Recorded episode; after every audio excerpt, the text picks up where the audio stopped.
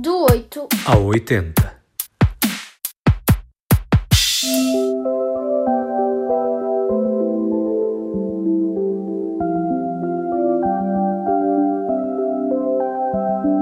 A vaidade de uma fada fala perder as asas e a sua varinha. Incapaz de cumprir a promessa feita à rainha das fadas, proteger a floresta, esta é a história da fada Oriana.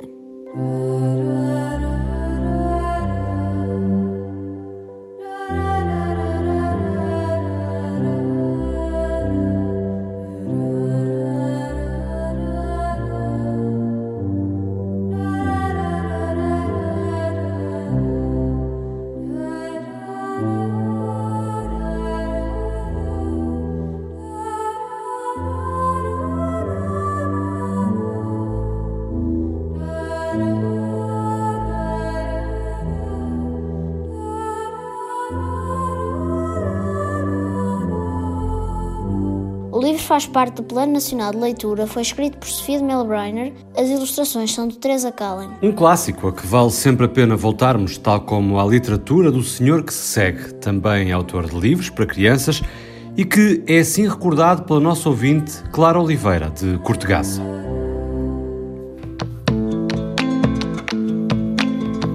Olá! A recente passagem de Luís Sepúlveda para outra dimensão foi o mote para reler os livros, alguns, que possuo deste escritor incontornável. Dessa forma pretendi fazer o que Sepúlveda diz através de uma personagem.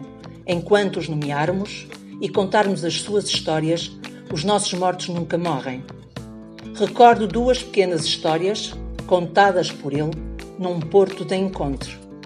Experimentar o barbeiro de um amigo, cá do norte, e saírem de lá os dois, com o mesmo corte de cabelo, a parecerem irmãos gêmeos.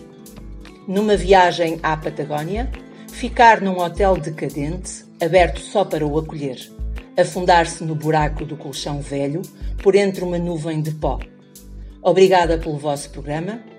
Beijo para o Miguel e filhote.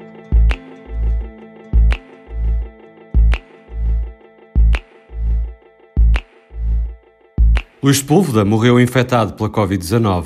É uma altura oportuna, apesar de infeliz, para evocar a literatura deste escritor chileno. O velho que lia romances de amor e História de uma gaivota e do gato que a ensinou a voar são duas das obras mais emblemáticas. Prémio Primavera de Romance 2009, A Sombra do que Fomos é um romance sobre a vida, com memórias de exílio, sonhos e ideais desfeitos.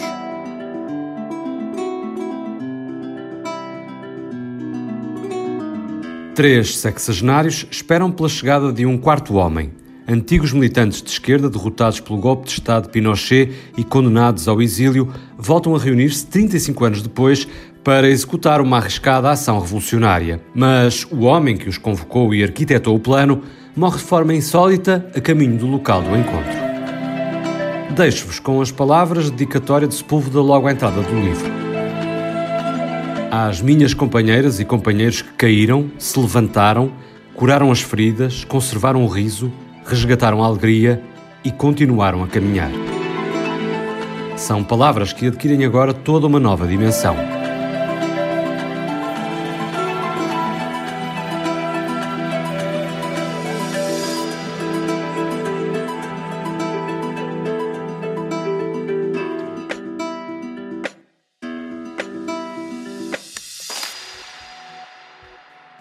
Embora em muitos países se procura pouco e pouco retomar alguma normalidade, incluindo Portugal, a vida nas cidades não é a mesma e há uns dias era mais notório. Estavam desertas. Nem mais, era como viver em sítios fantasma.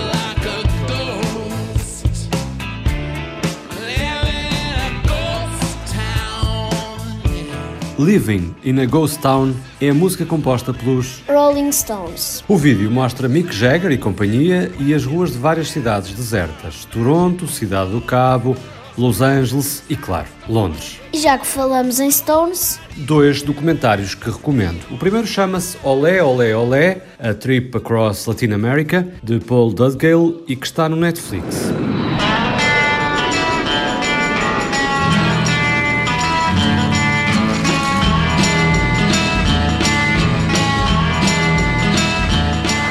This tour we're going to visit nine Latin American cities and hopefully the 10th that we haven't yet visited is going to be Havana, Cuba. To try and put on a big show there is really hard, but we're going to try our best to do it.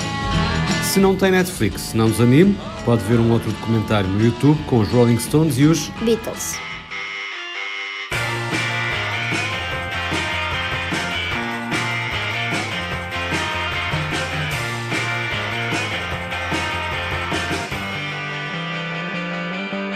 Rolling Stones vs The Beatles, um filme de Michael Prazan e Christian Rattini. Se gostaste deste podcast, subscreve na LTP Play, no iTunes ou no Spotify e partilha com os teus amigos.